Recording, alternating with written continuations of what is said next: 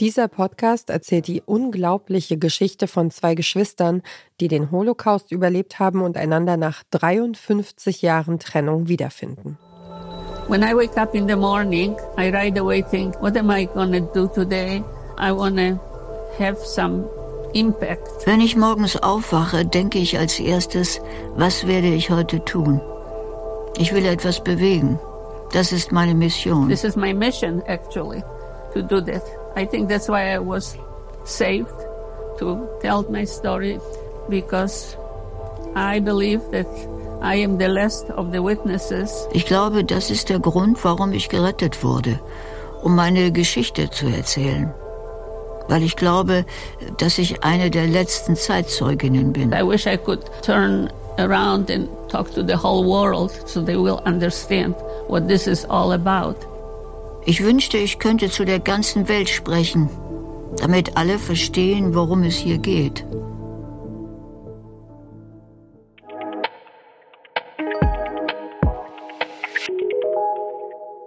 Das ist die Holocaust-Überlebende Ida Paluch. Ihr hört den Podcast-Podcast von Detektor FM und wir empfehlen euch heute Adam und Ida, die lange Suche der Zwillinge.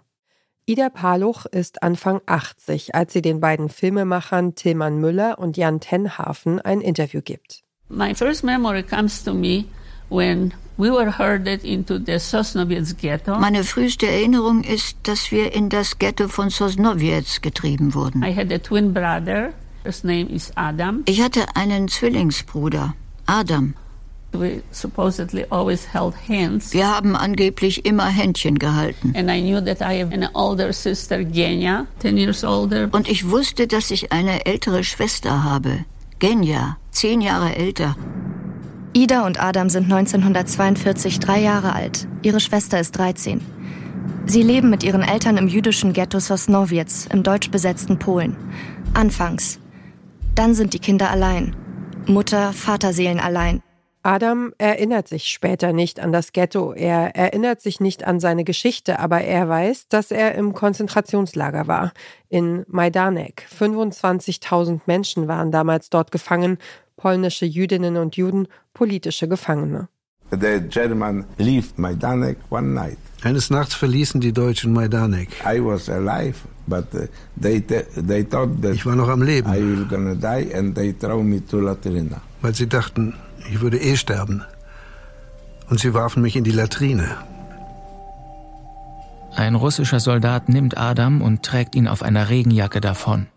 Nach seiner Rettung wird Adam von einem polnischen Paar adoptiert. Er bekommt eine neue Familie, einen neuen Namen, eine neue Religion. Aber er macht dort furchtbare Erfahrungen und wird zum Außenseiter. Schon als Kind läuft er immer wieder weg. Ich bin immer zum Bahnhof gegangen. I was always going to the train station. Ich war an vielen Orten, von denen ich glaubte, dass ich schon mal da gewesen wäre. Und wo vielleicht jemand wüsste, wer ich bin. Place where they, I was and maybe somebody know who I am. When the conductor was coming, I went under the seat and I traveled everywhere. And I was asking, maybe you know, my family or something, but I was saying the name that I had. I didn't know my true name. Wenn der Schaffner kam, bin ich unter den Sitz gekrochen. Überall bin ich hingereist und habe herumgefragt. Kennen Sie vielleicht meine Familie? Oder wissen Sie irgendwas? Aber ich habe den Namen genannt, den ich hatte. Meinen wahren Namen kannte ich ja nicht. Fünf Jahre lang bin ich aus diesem Haus abgehauen. I was running from this home for five years. I was looking for my mother all the time. Ich habe die ganze Zeit nach meiner Mutter gesucht. Während Adam auch als Erwachsener nach seiner Geschichte, nach seiner Identität sucht, sucht Ida weiter nach ihren Geschwistern, vor allem aber nach ihrem Zwillingsbruder. Das geht Jahrzehnte so. Ida lebt inzwischen in New York. Dort findet Anfang der 1990er Jahre eine Versammlung von sogenannten versteckten Kindern statt. Fotowände voller vermisster Angehöriger werden aufgestellt und Informationen ausgetauscht. Aber Ida hat kein Glück. Es vergehen noch ein paar Jahre. 1994, da sind Adam und Ida Mitte 50, schickt Idas Freundin ihr einen Zeitungsausschnitt. Ein Artikel in einer jüdischen Zeitung bringt die Geschwister schließlich wieder zusammen.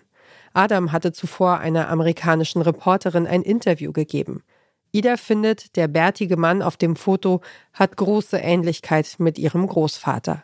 Am 13. Januar 1995 ruft Ida aus den USA in Polen an. Adam ruft zurück. So, in the morning, I get a phone call. Am Morgen bekomme ich also diesen Anruf, eine Männerstimme. A man's voice. Sie haben meinem Sohn eine Nachricht hinterlassen und glauben also, dass Sie meine Zwillingsschwester sind. Wann sind Sie geboren? Ich sagte, am 3. Mai 1939. Dann sind Sie bestimmt nicht meine Zwillingsschwester. Ich wurde 1942 geboren. Und ich voller Panik, nicht auflegen. Warum sind Sie da sicher? Er sagte, weil das auf meiner christlichen Geburtsurkunde steht. Ich sagte, sehr witzig, auf meiner auch. Die haben Geburtsurkunden gefälscht. Er hat mir nicht geglaubt. Und ich fragte, erinnern Sie sich an irgendetwas? Er sagte an eine Sache. Ich habe immer gebetet, Gott hilft Mami und Gott hilft Mr. Leon. Und ich fragte, wissen Sie, wer Mr. Leon ist? Er sagte nein. Und ich, Sie haben immer für unseren Vater gebetet. Sein Name ist Leon. Wir fingen an zu weinen. Er glaubte mir jetzt.